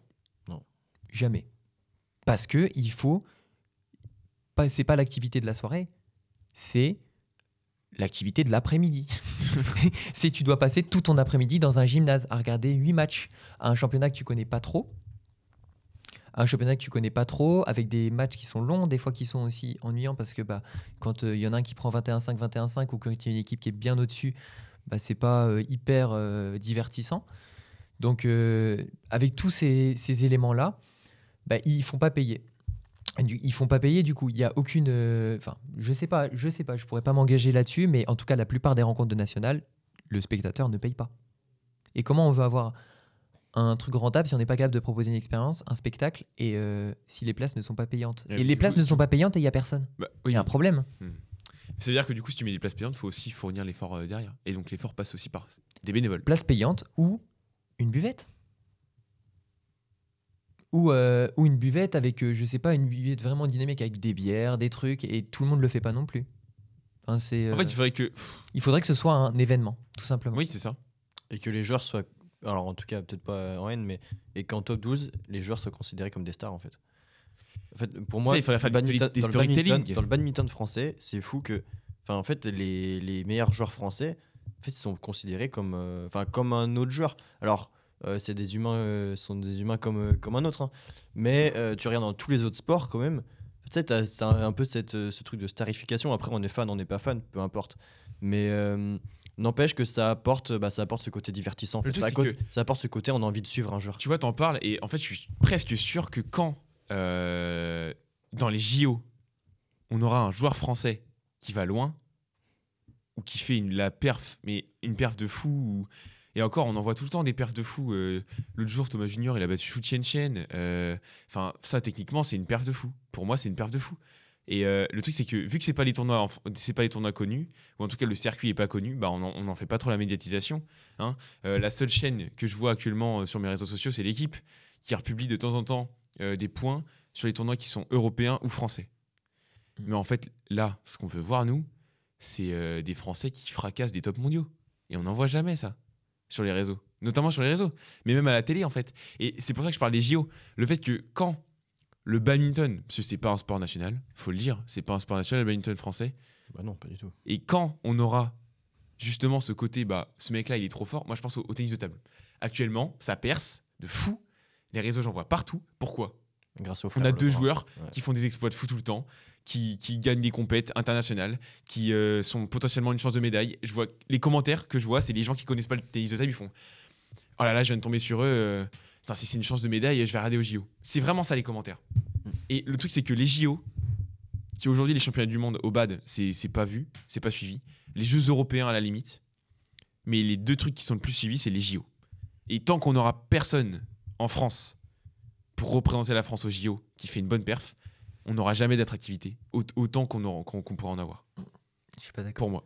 T'es pas d'accord, Alexis? Je suis pas d'accord sur le résultat. Parce qu'en fait, euh, pour moi, le, tout le côté, euh, tout le côté attractivité peut passer par plein d'autres choses. Tu peux aussi raconter une histoire dans laquelle euh, les gens vont vouloir suivre. Et euh, si justement tu t'envoies du steak au niveau de la communication, si tu envoies du, du steak au niveau du narratif, sur, sur le marketing, sur, euh, tu peux créer d'un événement qui est petit un grand événement. Et je pense que ça peut passer par beaucoup de communication et beaucoup de choses qui font que bah, peut-être que les joueurs euh, français ne vont pas performer. Je pense que c'est pas. Je pense qu'aujourd'hui, un joueur français de badminton a des chances de médaille au JO. Ça changera pas tant de. Le problème, il est pas Ouais, Je tant. suis d'accord. Euh, pour le tennis de table, les frères Lebrun, on a, on a appris, en- on en a parlé à fond. Ils ont été médiatisés quand? Quand ils ont fait des résultats? Donc il faut un support. Il faut un support. Mais en fait, il en, en fait, c'est deux problèmes différents. Il faut un Il support pour pouvoir médiatiser. il y a il l'attractivité du sport pour, en, en ayant, comme disait Mathéo, une star, une effigie française. Aujourd'hui, on l'a parce qu'on a les, les frères Popov qui sont. Mais encore, moi, je trouve que ce sont pas des stars. hein. Mais pour- en fait, j'ai envie de dire que les frères Popov aujourd'hui, ils représentent le badminton français pour les joueurs, pour les joueurs de bad. Pour les joueurs de bad, en France, c'est euh, c'est euh, le euh, actuellement, C'est l'image du badminton. l'image du français. C'est les frères Popov. C'est les deux, ils sont tout le temps au compétition internationale, ils font des perfs de temps en temps, ils battent des, des bons joueurs au premier tour. Le problème, c'est qu'on manque de joueurs qui, dans les grosses compètes, vont en quart, en demi, en finale, font des gros trucs. Quand tu vois les frères Lebrun au tennis de table, ils percent parce qu'ils ont battu euh, l'ancien euh, premier mondial. Je me souviens d'un moment, en par- en parlant d'ancien premier mondial, quand il y a eu les Jeux européens, quand il y a eu les championnats d'Europe, quand Christo est allé en finale contre Axelsen, l'équipe a- euh, l'équipe déjà diffusé le match, déjà, et ensuite ça a été republié partout. Parce qu'il allait en finale contre Axelsen. et qu'il a failli battre. Ouais, mais après, même. euh, alors, les frères Popov, ils sont pas non plus à l'échelle des frères Lebrun, tu vois, en termes de performance. Je suis d'accord. Mais je trouve qu'on pourrait en- encore l'utiliser mieux, en fait. Tu vois, euh, on n'a pas besoin d'attendre qu'ils fassent euh, une, médaille, une médaille au JO pour moi, pour vraiment plus les médiatiser que ça.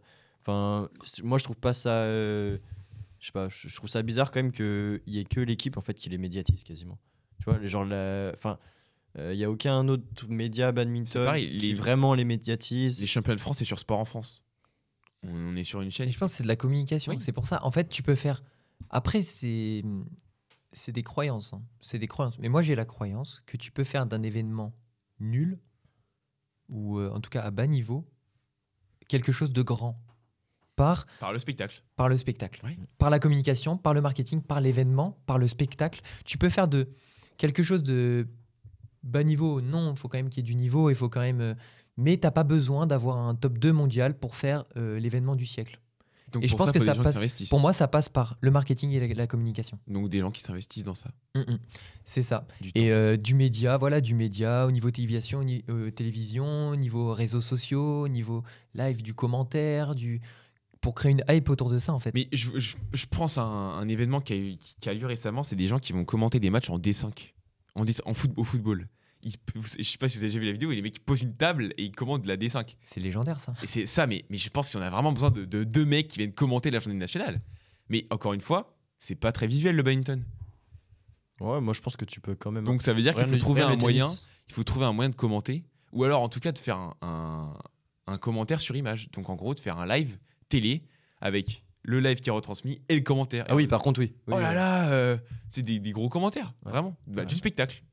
Mais du coup, il faut des gens qui s'investissent. Donc, soit des bénévoles, soit des gens qui prennent leur temps. Mais en gros, il faudra toujours des gens à l'initiative de, de ça pour le faire. C'est ça. Et je trouve que c'est hyper important que tu dises ça. Parce que beaucoup de gens sont dans la critique, justement. Avec euh, tout, ce qui se, tout ce qui se passe, je veux dire, la critique. Et j'entends beaucoup de critiques sur la fédération, sur les ligues, sur euh, le CODEP, tout ça, en fait. Ils sont beaucoup dans la critique, les gens, mais la réalité, c'est qui propose quelque chose et qui agit. Et euh, c'est pour ça qu'en fait, Là, là, avec cette question, on pourrait rentrer là-dedans, on pourrait rentrer dans de la critique ou quoi, mais la réalité, c'est que bah, si on veut critiquer, c'est une chose, mais qu'est-ce qu'on propose? Qu'est-ce qu'on propose Qu'est-ce que les gens proposent C'est bien de critiquer euh, la fédération, mais euh, dans ce cas-là, si vous critiquez, la fédération, venez avec un programme, venez avec euh, une liste, venez proposer un projet. Mais personne ne le fait. Il y en a qui le font. Il y en a qui le font, il y en a qui, préparent, qui peuvent préparer des listes, il y en a qui ont des projets, qui ont, une vision. Il y a des gens qui ont une vision, mais la réalité, c'est que ça demande de beaucoup d'action, beaucoup d'engage- d'engagement. Alors, rien que ce truc que tu dis euh, sur les journées d'interclub, avoir des, des commentaires, une caméra avec des gens, euh, avec des commentateurs et tout ça, c'est une idée de fou. Mais euh, ça demande du temps, ça demande de l'investissement et, euh, ça demande aussi un nombre de gens parce que même Donc, il faut motiver les gens. faut motiver les gens à faire ça. c'est ça. Pourquoi on donnerait pas, par exemple, je pense, enfin, je pense que c'est que dalle de donner, euh, même pas de l'argent, juste bah, dans la buvette, tu sais, tu fais une buvette et en fait, le mec, bah, il vient pour faire ça. Mais derrière, bah vas-y, tu lui files le repas, tu le files le repas du soir. Enfin, je sais pas, tu... enfin, on peut mettre des, plein de trucs en place, je pense. Il y a plein de choses qui Euh, sont qui qu'on peut mettre en place, mais ça part de l'action. Et je trouve qu'en fait, justement, le badminton, on peut attendre qu'il y ait un top mondial qui va être euh, top 3 mondial et euh, rêver de médaille aux, aux Jeux Olympiques pour faire une communication, ou on peut commencer à euh, bah, justement valoriser le badminton et mener des actions qui sont très très larges. Parce que le badminton, c'est quand même un sport, c'est quand même un sport qui est plein de richesses. Rien que le fait que le badminton puisse être joué par tout âge, tout niveau, euh, tout, euh, toute caractéristique physique, tout- toute personne peut aujourd'hui jouer au badminton. Il y a du badminton qui se passe en EHPAD, il y a du badminton, il y a des créneaux où il y a des, euh, des seniors, enfin, il y a vraiment tout type qui peut jouer au badminton. Ensemble, c'est un sport où il y a il peut y avoir une fille et un gars sur le terrain contre une fille et un gars sur le terrain. C'est un sport qui est mixte. Enfin, c'est en fait, on est, c'est énorme et en fait euh, des euh, des actions à grande échelle justement pour pouvoir valoriser ça et euh, et rendre le badminton populaire. Ce serait énorme parce que la réalité c'est que le badminton peut être joué par tous et peut devenir, moi c'est ma conviction profonde, le badminton peut devenir un grand sport en fait, un grand sport populaire et attractif. Si, Et, et du coup, euh, loin de moi l'idée de vouloir te couper, mais je voulais du coup rebondir sur un truc que tu viens de dire, euh, praticable par tous. Et euh, on en vient au point que moi je voulais développer sur ma question, le prix, le prix du badminton en France. Et aujourd'hui, moi je parle en tant que jeune qui paye ses volants, qui paye pas mal de son équipement quand même, et notamment ses inscriptions en tournoi. Aujourd'hui, ça représente quand même un sacré coût de s'acheter des chaussures, des raquettes, les cordages, euh, les volants, la licence qui coûte aussi. Mhm. Euh, la licence qui représente une bonne partie du coût, notamment. Euh, pour moi, tout ça, ça fait que ça peut être praticable par tous, mais qu'il faut quand même avoir les moyens de s'investir. je crois. Ouais. Après, avoir les moyens, euh, C'est pour ça que quand tu joues, quand tu joues euh, un certain volume et à un certain niveau. Tu vois, après, euh, quand tu, si tu casses pas ton cordage toutes les deux semaines, etc., que Ah, tu n'as pas besoin d'acheter des volants Ouais, mais tout le temps. si on parle dans un, dans un, dans un angle de euh, ce- ce- des joueurs qui veulent s'investir. Ouais. Aujourd'hui, un joueur qui veut. coûte Par exemple, tu prends n'importe quel joueur, quel enfant qui veut s'investir dans un projet Mbappé, ça va coûter moins cher qu'un projet Lindan. Enfin, je suis désolé, c'est vrai. Ah bah oui. Un projet Mbappé va forcément coûter moins cher qu'un projet Lindan et va être plus facilement réalisable avec toutes les structures aujourd'hui qui est en place pour encadrer les jeunes au foot. Mais après, c'est enfin, c'est ouais. On compare en- le sport, le sport, le badminton n'est pas un sport. euh, Ouais. Après, tu, français. compares, tu compares euh, le sport le plus rentable au sport Exactement, le moins rentable. bien sûr. Et c'est comme en, en Asie, euh, où il y a des structures qui sont équivalentes à celles du foot pour le badminton. Ouais. Avec tous les jeunes et C'est que tu en as tout partout, en fait. Bien sûr. Mais ce que je veux dire, c'est qu'en gros, ce truc-là, bah, en gros, non, je voulais revenir du coup, oui, pardon, sur euh, le prix. Euh, Aujourd'hui, quand tu es un joueur qui veut progresser, tu es obligé de mettre un billet. C'est ça, c'est abordable. Le badminton est pour moi abordable parce qu'en réalité, tu as besoin de chaussures propres. Ouais. tu as besoin de volants en plastique, pas forcément en plume. Et tu as besoin d'une raquette qui peut coûter 10 euros à Decathlon. Ou alors à Intersport ou n'importe où. Enfin, tu vas dans un magasin, ça peut coûter. euh, les premières raquettes, elles sont à 10 euros. Donc en fait, c'est abordable. N'importe qui peut jouer au badminton. Mais si tu veux creuser la chose et justement. Mais je pense que ça, c'est dans tous les sports. Ben, regarde, si tu joues au tennis euh, tranquille, euh, enfin c'est ça- Sport de coûte- raquette. ça sport coûte de- pas En vrai, c'est- pour tous les sports de raquette. C'est trop cher pour tous les sports de raquette. Ouais, mais si tu creuses, par contre, ça devient cher. Ça devient, ça devient cher. Mais moi, c'est aussi les inscriptions. Après, euh, les inscriptions au tournoi, ça, c'est aussi un truc dans le sens où, en théorie, quand tu payes ton inscription, si tu gagnes le tournoi, tu rembourses. Tu es censé rembourser. En valeur. Ouais, même plus que remboursé normalement. À ton niveau, pas au nôtre. Mais euh, à mon niveau, tu es censé rembourser. Par exemple, à Blois, bon, après, c'était. Il y a eu beaucoup d'avis négatifs sur ce tournoi. Mais à Blois, je crois qu'on avait genre. euh, je sais plus, c'était genre 20 balles ou 15 balles de, de bon d'achat. Tu rembourses, tu vois. Ouais, non, c'est rien. Alors que tu vois, il y a des tournois euh, quand tu joues en N ou. En fait, pff, pour rendre le badminton attractif, faut aussi rendre les, les lots dans les séries moins élevées attractifs aussi. En fait, tout est lié. C'est, en fait, c'est hyper lié à, à ce qu'on dit depuis le début, ce que tu dis. C'est que justement, le badminton est cher parce que les clubs sont obligés de trouver des sources de revenus. Et comme les sources de revenus ne viennent pas des sponsors, parce que personne ne regarde le badminton, et euh, un sponsor, on a beau dire. euh, oui, mais l'entreprise, elle veut suivre un projet euh, de haut niveau, elle veut suivre un club qui a un haut niveau. Non, l'entreprise qui regarde, c'est euh, qui va voir son affiche lors des journées nationales, qui va voir son affiche sur les t-shirts. D'où l'idée de mettre en place quoi le- l'attractivité. C'est ça. C'est quoi le- l'entreprise? Euh, La loi du marché, elle n'a pas de sentiment. Enfin, c'est une entreprise, elle arrive, elle veut voir, ça va m'apporter quoi d'avoir mon logo sur le t-shirt de l'ASBR Badminton, par exemple? Et euh, à ce moment-là, quand euh, les entreprises n'ont pas d'intérêt parce qu'il n'y a pas de spectateurs, eh ben, il n'y a pas d'argent. Et s'il n'y a pas d'argent, euh, les clubs doivent trouver des manières d'avoir leur argent. Parce que le, badminton, même si, euh, si euh, aujourd'hui il, il est quand même très amateur, il se professionnalise quand même. Mm. Et les clubs se professionnalisent, il y a de plus en plus de salariés, il y a de plus en plus de... Il y a quand même beaucoup de choses qui sont Il y a faites. une évolution. Même au niveau des licenciés, il y a de plus en plus de licenciés. Oui, mais si tu dois pro- professionnaliser le badminton, tu dois payer des salariés. Si tu dois payer des salariés, tu dois quand même avoir beaucoup d'argent sur l'année. Tu dois avoir un bon chiffre. Et si tu as un bon chiffre, bah forcément, ça va se répercuter sur les licences, le prix de la buvette, Et alors, les buvettes, elles sont pas chères, hein, franchement, sur les, com- les compètes. Ça dépend ça Mais dépend. euh, Ça dépend lesquels. hein. Il y a des... bah, compare euh, aux buvettes quand tu vas voir euh, un autre sport. Enfin, c'est euh, c'est quand même cher, Ah, les je vais buvettes. pas voir trop d'autres sports, mais Euh, par rapport au foot, c'est cher. Ouais, mais encore une fois, on, on- on prend l'exemple Ouais, du oui, sport euh, où la bière elle a 50 centimes, forcément.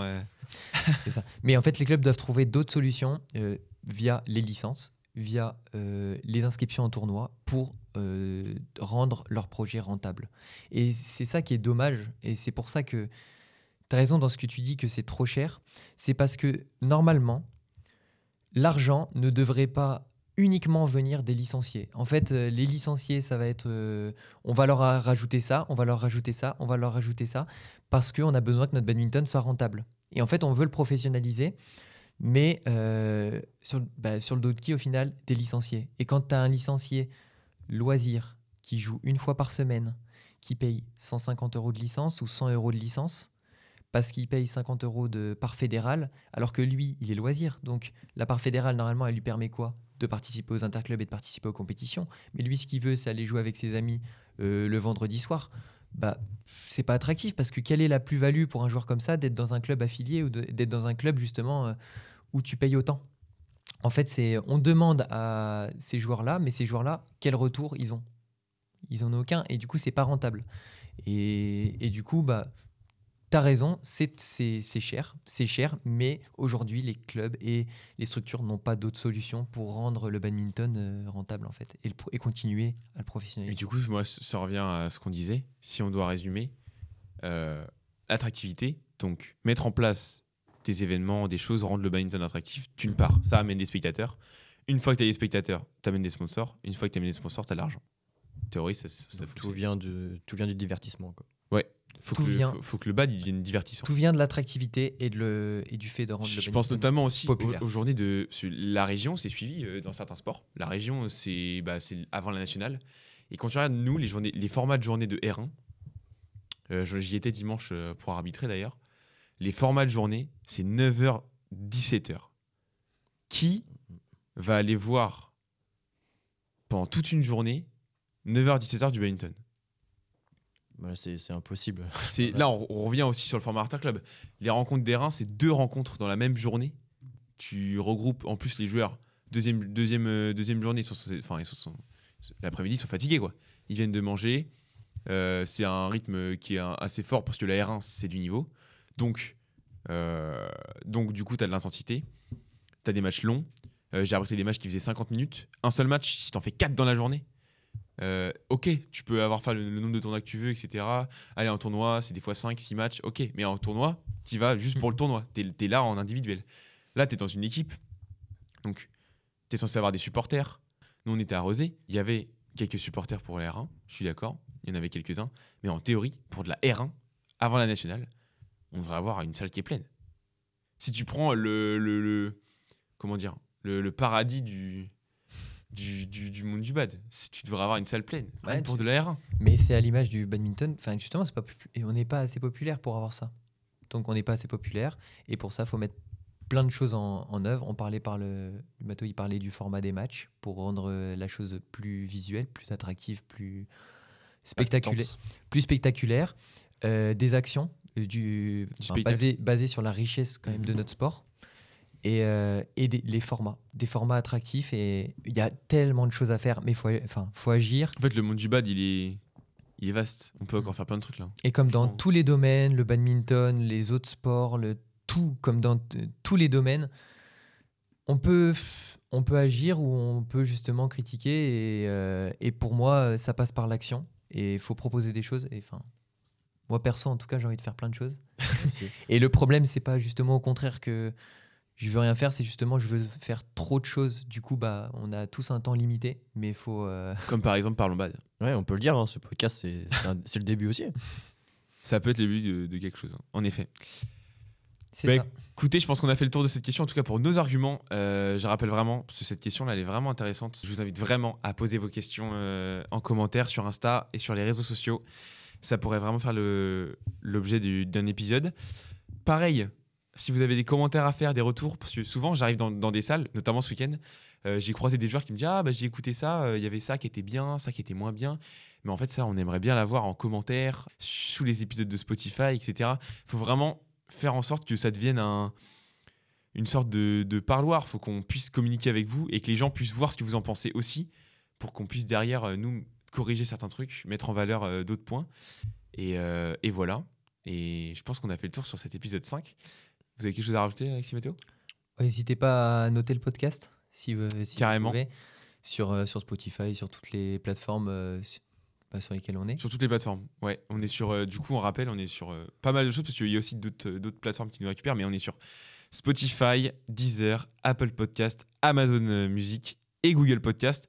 Et bientôt, Google Podcast va fermer et donc laissera sa place à YouTube qui euh, créera no- no- normalement euh, vers mai une plateforme. qui, Ouais, parce euh, que vous êtes beaucoup à écouter, mais ce serait bien de devenir le podcast le plus noté du game. hein. C'est combien d'avis qu'on doit avoir pour être le podcast français le plus noté? Oh, bah, De je sais pas, Je sais pas. 50. Ah, 51 50, 50 une cinquantaine. ouais. Bon bah vous savez ce qu'il vous reste à faire. et bien sur ce, on va vous laisser. On vous dit à la prochaine pour à un épisode de prochaine. Parlons Merci à vous. Merci à vous, à la prochaine.